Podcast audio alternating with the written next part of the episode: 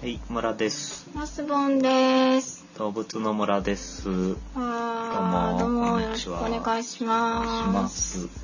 あの動物の村はですね、村とマスボンが動物に関する情報を定期的にお届けしているポッドキャストです。はい、 50音順にあのつく動物から取り上げていきます。はい、もっさりと体温低めでお届け中はい、ということで、です。はい。えっ、と今回はですね、36回目になりまして。はい、今回から、えー、と野行の動物にあ、入ります、もう結構ラストですね。もうそうですねえ何週なのか知らないけど、一週目がねえ。うんもう50音50なかったら50音ですけれどうんも、うん、一応和和がとりあえず最後ということで見ると、うん結構もう佳境でございます。はいここから結構ねあの厳しいんですよ割と、ない。らラ行の動物とかねあんまりないのがあってあええ厳しいんですけど、あ、うんはい、すごい、うん、なんだろマニアックな動物うをん 取り上げたりすう。る、はい、 出てこなかっことにた。その単語はなんかニアミスとか頭の中でよぎってて違うなって。うん、さあ、そコアとか思ってて違うなとう思っんて。まあコアっていうね、コアコアっていうのってか書なくでしょコアなメンツみたいな場所だ。あマニアックな、あ恋とかそういう意味合いでまあそういうことかね。はい、はい、あ、あのおかげさまでですね、はい、なんとえっとポッドキャストのジュースの方のランキングの方では登録者が200人を超えまして、おーありがとうございます。ありがとうございます100人突破したのも結構最近な気がするんです秋口ぐらいだった気がするんですけそうどですね。結構ねまあ有名ポッドキャストに関してはここの部分が10万何人とかなんで全然あのトンと及ばないといううんか、まあでもなんかあれじゃないこうんう我々にしてはよくやった方じゃないそうですね。自分を褒めてあげようか自分を褒めてあげたいです。これ誰だっけえっと、誰でした誰だ水泳あれ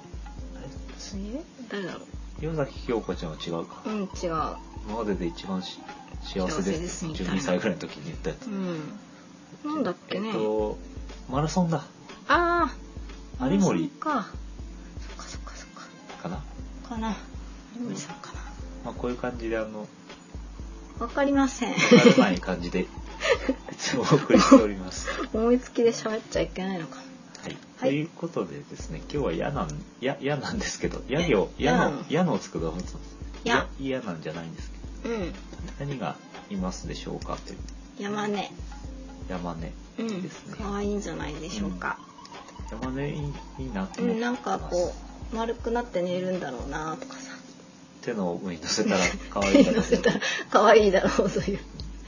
手に乗せたい乗せたい動物ランキングで結構上位に食い込みがちな。感じですね、はい。うん山根じゃないんです、うん。あとねえっ、と山嵐とかねああ、トゲトゲしてんのかな。ヤギとかあ、ヤギいいじゃん。これ鳴き声とかね。ね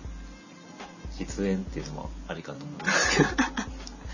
まあそういやうんないやのんないがありますけどはいその中で今日はですねヤンバルクイナについて取り上げてみたいなとお思っおてますー、ヤンバルクイナ、口に出して言いたい動物ランキング上に食い言い込む。たいほら、トムソンガゼルとこう、ああ二ク大ソンガゼルも言いたい 二大口に口に出して声出して言いたい動物だね。あーなるほどヤヤンバンル、バヤルンバルだ。ヤンバルクイナですねうん。じゃああの結構有名な動物だと思うんですけど、うんどうですかね鳥？鳥ですねヤンバルって地名？ヤンバルっていうのはですね山に原って書きますね漢字で書くあ、山原？山原なんですねあー、じゃあ地名じゃないんだ。えっとねもう地名なんですよあ、うん、お、うん、あのえっ、とね沖縄の北側の部分沖縄島の北側の部分をねワンオン。ヤンバルと犬かしら。いうふうにはい、ヤンバルです。言いま意す、識が飛んでました。はい、というようなことらしいんですけどねうん。鳥、え鳥鳥でうすずらみたいな。あのうずらみたいな鳥クイナっていうの水に鶏って書いてクイナって言うんですけどうんそうなんですうん。あそうそうヤンバルクイナはあの、まあ、その沖縄本島の北の部分を、まあ、ヤンバルと呼ぶらしいんですけど、うん。あのやんばるっていう地名がねそう一般的じゃなか一般的じゃなかったんで、うんまあ沖縄クイナとかねうんそういう名前にしようかななんていう計画もあったんですけど、うん結構この、まあ、数が少ない鳥だということで地域の人との、うんそういうコミュニケーションというか、うん協力がねあの保護や研究に必要だということなるでほどなるほ、まあ、地域の人のちょっとこうご理解を得るという意味で、ど地域密着型で密着型で旅行することやにんなったと、うんそういうこの度この度やんばるのあーでもヤンバルでよかったんじゃないそうじゃなかったらさ私が声に出して言いたいとはきっと思わなかったよ、うん沖縄じゃね沖縄クイナあと別に沖縄でもいいんだけどこう語呂の問と題こなんろでの、す、うん、五感としてやんばるってちょっといいかなと思います、力入る ね力が力が入るねヤンバルのあたりでヤンバかなうん、やっぱりヤンバのあたりがあとヤンバルとつくものっていうのは、まあ、ヤンバル手長小金なんて言うんですここがね小金虫よねあー手長いのかうなんまあ手長いんだろうけ ど今日はこれはやらないんですしけょうども、ないことばっかまあ、そういうことで、りうんえー、ヤンバルクイナといううんことなんですねうんうん沖沖縄じゃないあのなんだえーっとですね原稿がどっかに行っちゃいましたけどはいはい。あの、クイナっていうのは、まあ、そういう種類の鳥になりますけど、あのこれはあの鳥の中のツル目ですね。あそうなの鶴なんだそのクイナ科に分類されます。おー大体、えっと、35センチぐらいのうん420グラムぐらいの、うんちっちゃいねこうやって、まあ、でも鳥だからこんなもんだとは思うんですけど、うんでごご存知の通り天然記念物ということで、はいあ洗濯物畳んでいいですかあ、どうぞ。はいすいません今日もはいすい生ません活感に溢れたポッドキャストでおなじみです。うんやるわはいはい、じゃあちょっと、えー続けますけれども、うんあの天然記念物っていうのは、まあ、数が少ないということでねはいなんですけど、まあ、日本の中の法律では希少野生動物種ということになってまして、うんうんえー絶滅危惧の中では CR、ねねあのかなりやばいかなりやばいそんな位置づけうです。ーんはい、で国際的に見ると CR の1個下なんですね EN っていう。うんなんですけど、うん、これちょっとね、まあ、あのそういうランクにあります、はいいあともう一つ有名なのは飛べないあそうなのあれえ あ知らないの私だけですあかそう飛べない鳥なんですね飛べない鳥飛べない鳥です、はいはいでこれがあの結構最近発見された鳥ということで、あはい、あいつぐらいあの新種だということで発表されたのは1981う年になりーんます結けど、構最近ですねまあ、ただね地域の人はあのこういう鳥がいるってことは分かってましてなん当だけ然ねど珍しい鳥だとは思わなかったそねうそうそう、う、ここだけだとはみたいなんでこれは従来からそのアガチアガチっては慌て者って意味らしいんですけどうーんこれは山鳥山鳥ですといった名前でほうほう呼ばれてたんでほうほうで変な声の飛べない鳥がいるってことで うん、あじゃあこれ後で声やってよ。こう聞いたことない から、まあ、と知られてたんですけど、はいまあ、あの正式に新種だっていうことになったのは1981年ということで、うーん。さえ30年ぐらい前ほでうすほう。割と新しいまあじゃああれだね。新参者なんですね。鳥としては、 まあまあその 昔からいたけどね昔からいたことはいたんですでこれはあの沖縄島本部にいる固有種でうん。すから、あのここにしか住んでないんです本州にはいないんだ。本州にはいないもちろんはい。ヤンバルクイナはそのヤンバルにしかいないわけですうん沖縄北部の、えーえーなんていうの山の中とかうん。森の中ではい。だから固有種っていう言葉はあれなんですけど、まあ、そこでいなくなったらもう世界から全くいなくなってしまうっていううんうん意味合いで、でまあその保護が、うん。えー必要だとはい。いうような、そっかそっか。外に出してもいけないし、いうんうん、けない。でも飛べないからそこだけってことかな。そうだね、まあなんかいろいろあるだろうけれども。はうん、というようなねい。ことであります、うんじゃあまあどんどん話をずらずらと進めていきますけれどつら大体3 0ンチとか3 5ンチぐらいって言ったんですけど、全体的に色としては黒っぽいですけど、あのぜひ写真を見てほしいんですけどあの黒っぽくて、えー模様が綺麗な模様が入ってまして、はい大体胸から腹の方にかけてこう白と黒の縞模様が入っえー、かっこいいねてなんてかメスあごめんなさいオスの方が派手だとかないんですかそれあもそれはどうだったかなほらなんかさうんうんモテるためにうんうんうんてか「わあ猫が走り回っているよーあああああああカーテンで遊んでますね今日は張り切ってはいー収録そっちのけで飛んうでんいやるるって人言ったがいんだまけすどねそのちょっとオスメスでどうかっていうのを調べませんでしたけどうんわからないです。はいはい。でで白と黒の縞が入ってまして、うこんこねすごい胸のあたりが綺麗になってるんですよ。うんでくちばしと足が綺麗な赤あというような特徴があります。あはいうんそして飛べないそして特にない。うん、あ目の周りっていうかな目も赤いです、うんうんちなみにヒナは真っ黒だそうです。うん黒いんだはい。今はあの姿形の話をしておりますけど、はいああ知ってますねはいえっとですね。あと、くちばしの件なんですけど、うんまあ、真っ赤なくちばしなんですけど、結構ね、太いくちばしで、ほでそれは食べてるものがね、あの土の中にいる小動物というか、カタツムリなどね、うカタツムリうん、とか、虫とか、あーそういうものをほりほじくり返して食べていると。ほうほうカタツムリなんかに関しては、硬い殻をくちばしで割って中身を食べるとほうほういうことどなんですねんぐりとかくるみとかじゃないんだね基本的に、そうね、動物食というかね、うんうん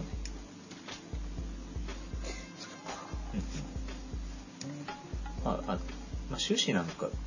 あーじゃあた食べ物としても種なんか食べますけど、うんうんまあ雑食かうんというようなところでしょうか。はい。はい、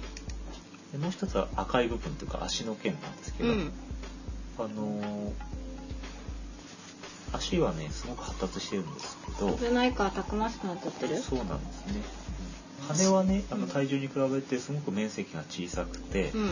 羽を動かす筋肉も全然発達していないということでね飛ぶことができないんですけど、うん。その代わり足はたくましく発達してまあしてあ、早い。えこの足で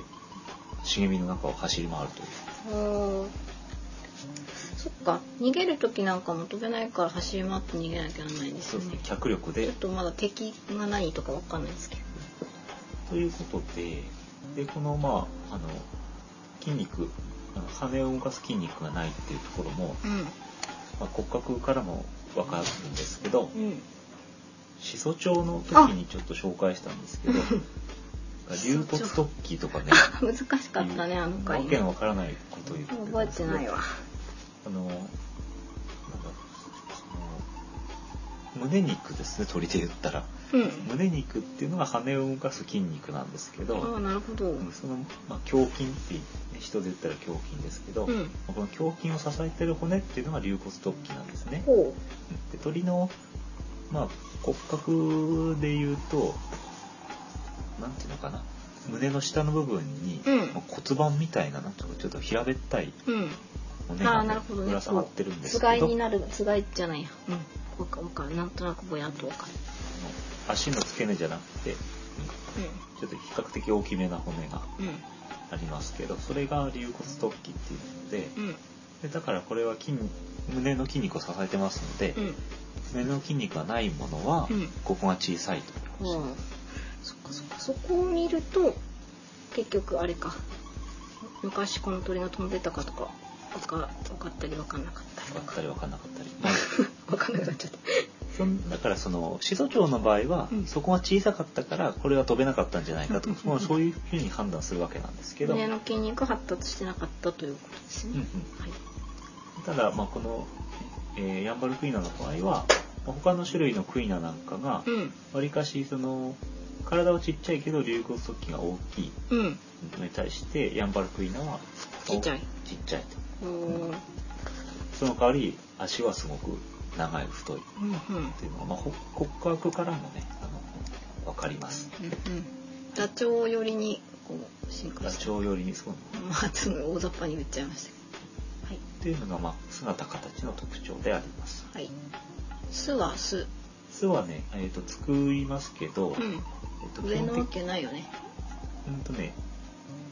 えー寝るときはね、木の上であ寝れるんですよね。とことこ登んうのん、で、巣のところ、巣は、えっと、なんか斜面に平べったい巣を作っているとか、そういうのが発見されているみたいですけど、普通、まあ、昼間は茂みの中にいて、ああじゃあそこでわさわさカサカサご飯を探したりカタツムリを追いかけたりしてるんだ、うんうん。まあ、ご飯だけどさ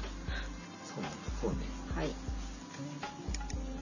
あのそういう巣も含めて、巣はさておき、さておき、あ ごめんなさい生態的にはあの暮らしぶりですけどはいの、えーまあ、雑食だということをう言いんました、それとそれから住んでるところは、まあ標高としては低いところにいますけどうんこのやんばるの地方っていうのは割と林があってうんあの湿度がまあ高いところが多いので、うんまあ、シダなんかがいっぱいあるんですけど、うんまあ、そういうところにいますうんうんそれで飛んでねあの走り、ま、動き回ることが飛び回ることができないので、うんまあ、そのうっそうとした林の中で生活してるので、うんまあ、コミュニケーションのためにですね大きな声が出るようになってますあ仲間同士で仲間同士ほうほう変な声で大きな声で鳴くあ特に夕方に鳴くあなん でとわからない わからないなんだろうこううんなんだ ろうねなんでか夕方になんで鳴くかわからない寂しくなるのかなうんね寂しい気持ちになって人恋しくなってあ泣いた泣いた泣いたねまあそのさっきも言いましたけど茂みの中に住んで暮らすので、うん鳴き声はその情報伝達の重要な手段であるということですね。それで夜になると木に登りまして、まあ、横に伸びたこう枝太い枝に止まってうん休むとうんうーんいうことです。うんうん以上がヤンバルクイナでした。うん終わったんだいたいそんなもんです。はいでここから紹介するのは何ヤンバルクイナといえば絶滅しそうなうん鳥ということで。はいえー保護されてるっていうのはあの前述の通りというか、まあし知ってる通りだと思うんですけどはいその辺について少し紹介をしていきますはいちょっとなんか最近毎回なんですけどうんしびれた足がすごいしびれまあしみーちゃんかかれあれいないたちょっと変わってくださみいーちゃんかかれえっ、と鳥の話をしているんですけれども今村さんはなんかこうなんだり立位大前屈じゃなくてこれなんて言うんだっけなんだっけ調査は調査みたいなのでヒッヒッってやってるんですけい、ど、はい、今ご飯のスイッチが入ったような感じです生活音がやたらとする つなげないんですけどさてじゃああの、えー絶絶滅しそうとかトキああしたんだっけ野生絶滅そうなんでだっすねけ。時は野生絶滅ということですね。国産は絶滅国産は絶滅ですね。あとどんな鳥が絶滅しそうなんですかうん、えっ、と、まあその多くの鳥のことはさておきです、ね。 あさのておかれクイナっていう種類はあまり多くあの飛ぶのが上手なものが少ないので、うえーですね。なんていうかうなん絶滅しやすいって考えられてます。んうんうんうんまあ、その外敵が来た時に外敵というか変だねあの外来のうんえー敵が来た時にあまはいあ、対抗する手段がないというね、例えば急に人が移ってきて犬とかをわーって野に放ったりした時にうんうんすぐやられちゃうっていうようなイメージでいいですか、そうです、まあそままあさに外来そ種種もあるけどのうんそれで特に島にいるものうんうん諸島島諸諸島島諸言い方ありますけどねいろいろ、うん、あの難しい字書いて島諸っていう読むありますよね島ね島ね 島のクイナは絶滅しやすいですがその外敵が今までいなかったから、うんもうあのなんか来るとあっという間アにホウドリとかはそうそういうあ、ことですはあねはあ、アホウドリもやりたいねアホだね、じゃうんあ。まあ、そんなこんなで、えっ、と、まあ、さらにその島のものっていうのはもう固有種が多いですから、もういきなり絶滅してしまううん変わりが効かないわけですそうだよねその島だからさそのフェリー的な急に来てわーってびっくりしちゃうわけでしょそうそうそう典型的な、うん、そうなんですがこの特にクイナの種類はうん16世紀後半から数えるともうすでに20種類以上が絶滅してしまっています、はいクイナって種類ってどんなのがいるんですかクイナあなんかなんとかクイナとかそういうう例えば最新の例だと20世紀後半にフィジーフィジークイナっていうのがねんは絶滅していますあはいで、まあ、どの辺にいるかって、まあ、島の話ですけど、まあ、インド洋とかモーリシャス島とかですねロドリゲス島とかあるんですけどなんかわかんないけどあったかそうな雰囲気がねするんですけどあとは太平洋にもタヒチニああュージーランドニューカレドニはアに、えークイナがいたんですけれども、うんその中の20種類以上は、えーネズミや猫マングースそれから人による狩猟とか環境破壊で住むとこがなくなったということで、うんえー絶滅したということが確認されています。はいはい、うーんさてそのヤンバルクイナも、まあ、絶滅してはないんですけどすごくピンチはいということでなんでやっぱり住む場所が減っちゃったとかそういうヤンバルクイナの、えー絶滅の理由としては、うん開発による生息地の破壊および分断うんうん交通事故うんうん側溝みたいなものに避難滑落してしまううん犬やの猫そして人為的に移入されたうんジャワマングースによるえーなんだそれ減少していますこのマングースっていうのは結構キーでありまして何なんか蛇かなんか退治するために入れたのそうねマングースっていうのはハブを退治するために入ってきたんですけど、まあ、ちなみにあの数で言いますと、うん1956ん1985年とか86年の推定生息数が1800羽だそうなんですけど、2002年には1200羽になってえ全然減っちゃってません2005年には推定717羽ということでもう半減していますね30年あなんかさっさとやってるけどあうんピッ無チャ理ーしがたかなトイレしたんでしょうかねすいません生活感です申し訳ないそしてマングースの話なんですねはいその最も大きな原因とされてその減少の大きな原因というのはマングース、うんあとまあ野猫猫もいるんですけどそういう捕食によってやられているはいということです、もうそのさっきのあの島の,、ま、あのクイナは、ね、あの絶滅しやすいっていうところでも言ったんですけど、うんまあ何百年何百年単位でですね何百万年とかけてそうその沖縄の島の中でねうん進化してきたんですけど、うん捕食動物から逃れるような備えはなかったわけで。ああはいはい分かった分かったトイレした報告なきかなはい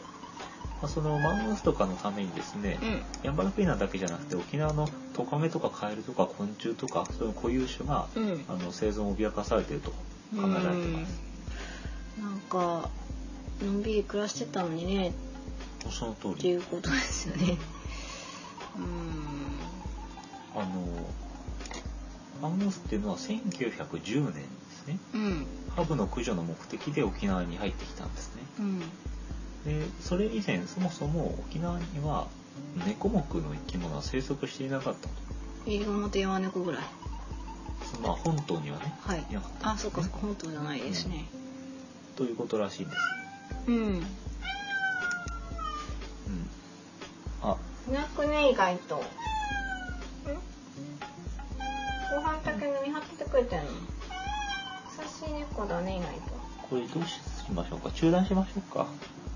トイレ片付けてあじゃあちょっと行ってきますはいじゃあちょっと中断しますはあ、もっさりもっさりもっさりなあ。はい帰ってきましたできましたちょっと久々にちょっと中断し中てし断まいまさしせてたいたけだれきどまもしはてえっ、とさてですね、い今までは何の話をしてたかというとえっ、とハ沖ブ縄ハブとマングースじゃなくてマングースの話ですねはいうんあマンモスじゃないでしょはい。えっと、その、1910年にハブ駆除目的で、あの、やってきたハブ、うんえーマングースなんですけどう、ん実際にハブを捕食するのは稀で、もっぱら他の小動物を捕食してしまってると。えじゃあ本末転倒じゃないですかあの、全然効果、効果的ではなかったんですね。うん。まあ、ハブもね、結構強くて、うん以前はイタチをね奄美に導入した経歴があるらしいんですけど、うんハブの方が強くてですねみんなやられちゃったとなんかさまだこの時代ってさその外来種を入れると生態系が崩れるとかさうんなんかあんまり研究が進んでそうですねそういうところに意識がもう薄かったんでしょうねなんかねうんまあ確かにねハブ危ないうん怖いなあと思いますけど、んとども、うんうんそうですねなんかね、うんじゃあじゃあハブをね全部やっつけたら次は何か別のが増えてっていう、ね、ネズミとかね増えちゃいそうですよねうん、というようなことになるので、まあバランスを崩すっていうのそういうことはあまり配慮できてなかった時代かと思うんですけど、うんまあ、そんなこんなんで、まあ、イタチじゃなくてじゃあうんマングースでっていうことで行ったんですけど、うんもう全然食べないと、大きいに召さないうん仕事しないと、そうまあ仕事って言ったら失礼ですけどねマングースの糞なんかを分析すると、うんハブの、ね、捕食の痕跡がなくて、うんヤンバルクイナの羽が出てきなん かたまあそういうことなんですね。思ってたのと違うそとうそうまあなんでじゃあハブがマングース食べないか違う逆 だマングースがハブをやっつけないかということなんですけど、うんあのなんかあのもう強制してしちゃってると、強制しちゃってるうん、結構仲いい実は結構仲いいっていうかその生活の時間帯がねハブとマングースでは異なってて、うんあの勝ち合うことがなかったんですね。あれでもなんかそのさ戦うっていうイメージはさどうどうしてたうん戦うなんてね戦うっていうイメージがあったのかちょっとあの導入の経緯は調べなかったんですけいど、つか魔魔の会とか歯の会でやればいいんじゃないそうね歯ブ調べるのちょっとやだねうん画像が 画像が ねきついまあそんなことでですねうん全然役に立たなくてうん今ではマングースっていうのは特定外来生物ということであその、まあ、生態系だとかね人の命や農農産農林水産業に被害を及ぼす恐れのある、まあ、生物みたいなあ形うんうんにかなってます。あ世界の侵略的外来種ワースト100の中に入ってるとうんなんか言葉がすごく怖いけどまあ、ね、人為的に導入されたくせになんかワースト100に入ってるとか勝手になんかね悪いノミネートみたいなそうなんですそんなこんなんで、まあ、マングースのために、まあ、今日はヤンバルクイナの書いたんですけどまあヤンバルクイナの忘れる数が忘れ減っるているというようはないことで、うんだからマングースについてはその罠による駆除とかはもう2000年からやってますああ人為的に話したのに人為的に捕まえるしかないとそうそう悲しい話ですねあとはマングースはね南から北上してきてるんですね生息エリアが。えじゃあでヤンバルクイナはもともと島の北側にいるんですけどはいそれがどんどん、あのヤンバルクイナの南限が北上してると。えー、と南限が北上ってことは住むところが狭くなってるってことですよね。でその北上したラインっていうのはマングースの生息域が北上したラインとほぼ一致してるということでどんどん来ちゃう。そうもう完全に悪者扱いのマングース。まあ、マングースはそこに餌があるからまあそうなんです飼ってるだけなんでしょうけどね。罠を作られたりフェンスでね北上を止められたりとかねうしてん。いますそれから野良猫とか野猫って言い方しますけど、うんうんその発生の防止のために、えーヤンバルの村々では、うん。まあマイクロチップを使って飼い猫をねちゃんと管理するようなシステムを作っているということです、はい。うん、なんかピーちゃん泣きますね今日飼い猫が鳴きますね。今のマングースの対策なんですけど、うん。ヤンバルクイナとしてはうん。 ヤンバルクイナとしてはこ。れは、えー天然記念物に、まあ、82年になってまして、はい希少生物になってるのは93年うん。それから発信機なんかを取り付けた山科鳥類研究所っていうのはあのヤンバルクイナを研究してるとこがありますけどこおーこで、まあ、発信機を取り付けてるのが98年うんで99年にはヤンバル生物生ヤンバル野生生物保護センターを設置したりですね、うん NPO によるヤンバルクイナの救急救命センターの設置などが進められてあまた一番最近で言うと2007年には環境省がこの鳥の人工繁殖事業を開始しています、あなるほどもう野生に放っておくとうんちょあーやばいだからまあ人工繁殖というのはもうトキのような状態になってるわけですね、なんかもう完全にやばいとうん状態です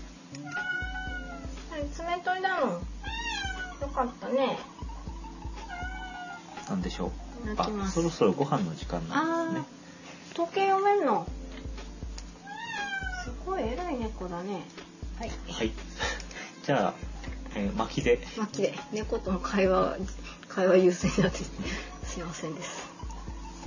ただヤンバルクイナなんですけど、はいえっ、とヤンバルクイナじゃないな。あのクイナの種類っていうのはね絶滅がされ危険だって言ってるんですけど、はいまあ、ただ新種が見つかったりもしてますので、ああ今まで見つかってないのがはそうそうはそう。こういうせっかく見つけたのをねちゃんと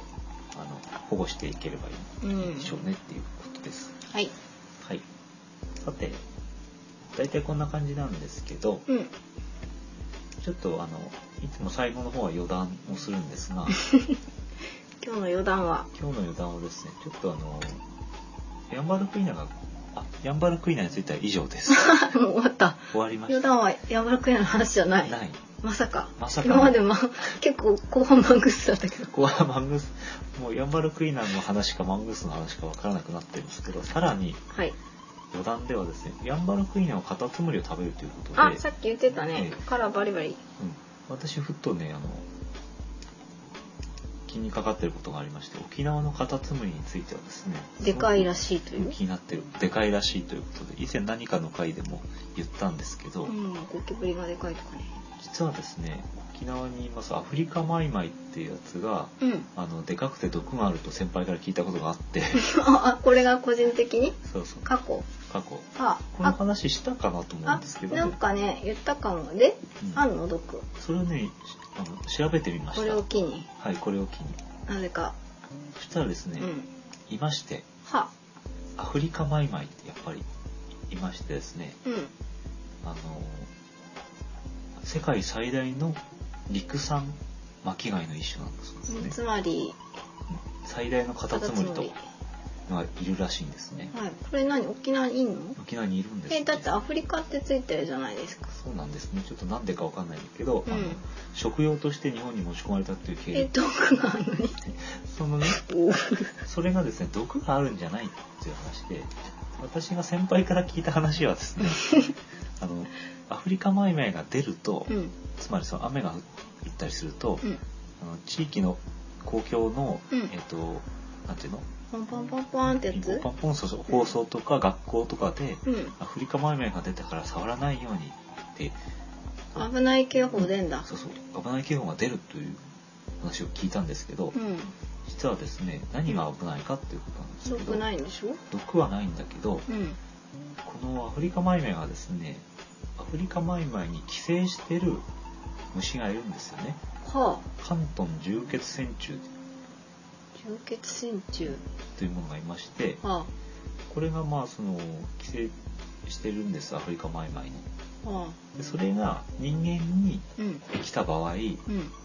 好酸球性髄膜脳炎とうんなんかもうすごく怖いけどなんかやたら怖そうな名前の病気を引き起こすことがあるとうんあのなんでしょう髄膜脳炎脳炎なんですねだから、まあ場合脳の病気ですよね場合によっては死に至ることがあえるこれ何マイマイをツンツンしただけでやばいのやばいんだそうです触ることでうつるないしは張ったマイマイが張った後に触れる、えあの光ってるうん、あとなどでも規制される危険があるはは 怖ということなんで絶対触らないでくださうん、うんいという ことこれ本当だったうのちの近くにもいんのいない、はい、あじゃあいいかな沖縄行きたいからな沖きい大きいマイマイには気をつければいい気をつけてくださいそしてこいつも世界の侵略的外来種ワースト100の中に入っているえでもじゃあ持ち込んだことによってな人間が危ないって話つまりこれは人間が危ないですあこれはまあ世界各国でもあの本種の持ち込みは禁止されてるんだそうですあうね、ん怖いですねじゃあ先輩の言った 先輩って誰だよ 個人的に呼びかけたらいいんじゃない先輩にあれ毒じゃなくて ああ寄あ生の虫ですよちょっと先輩とししばらく連絡取ってないので知らないのまあでもその恐ろしさだけは知ってたらしいの でいいかな先輩はうんということですあちなみにこのアフリカマイマイはすごいあの生命力が強靭でうんあの殻に閉じこもることで乾燥からあの身を守ることができてしあかあも繁殖力もものすごく強いということえどんどんで増えちゃうってことかそうなんですねだえから怖いね危ないんですね、まあ数は減ってはいるそうなんですけどうんやっぱほんと大きいの大きかった最大でって言すってねたけどどれぐらい手のひらに乗るぐらい手のひらに乗るぐらい手のひらにあのあ乗せちゃいけないけどさえっと手のひらに乗せちゃいけないんですけどおにぎりぐらいになる えっ、とですねちょあっとおに待ってくださぎいりにもいろいろあるけどあ今調べてますので間もなく出てきたりするといいなぁと思いますけれどもでもこう手と比べてこの大きさだからああ手と比べてっていうあまり大きさが伝わらない表現わ大体殻の大きさが7から8センチあはあ殻殻系っていうか殻の入り口ってことかなで殻の高さは20センチ近くに達するえ2 0センチぐらいのがよっしゃよっしゃってっていういことくの、ねうんえでもこれさわかんないけどうん毒があるって知らなかったらさ結構狂気乱舞して捕まえたくなりませんかうんうん大きいカタツムリヤッホーイみたいなそうね特に、うんそもそも食用として持ち込まれたってことなんですけど、うんまあ、日本人はわりかしその陸性の、ね、巻き貝は食用として好まないじゃないですうか、んうんだけど、ね、フランスの人とかね、あエスカルゴうん、食べるか好んで食べるので、ヤッホーイって捕まえて食べるとうん、やばいと長いとということですだからあのそれを触るのもそうだしよくよく考えたら、食そべるののも張った後の野菜なんかを、ね、口にする危あ険本当だ危険ってあるので、畑とかねどうしたらいいのまあ洗ってね落ちてればいいけどあでもわかんないなこれじゃまあ、ナメクジ用の農薬が効くということなの で農家の人はそれをうまくやれるんだと思うんですけど、うんまああのこれについてはまたね、うんあのあまた取り上げることはないと思うんですけあのど回でやらないと思うんで すけどあのハブとマングースと同じようなねあの話もありますので。うんえーまあ、面白いかなと思うんですけど、まあはい今日はそんなとアこフろリでカ前々でしたでしたいやアフリカ前々の回じゃなかったんですけどうんはいはいということです、大体言ったかねうんそうですねでヤンバルクイナーについて何か本とかは今回はないんですかねないんですねないんですけどちょっとあのご紹介がありましてうん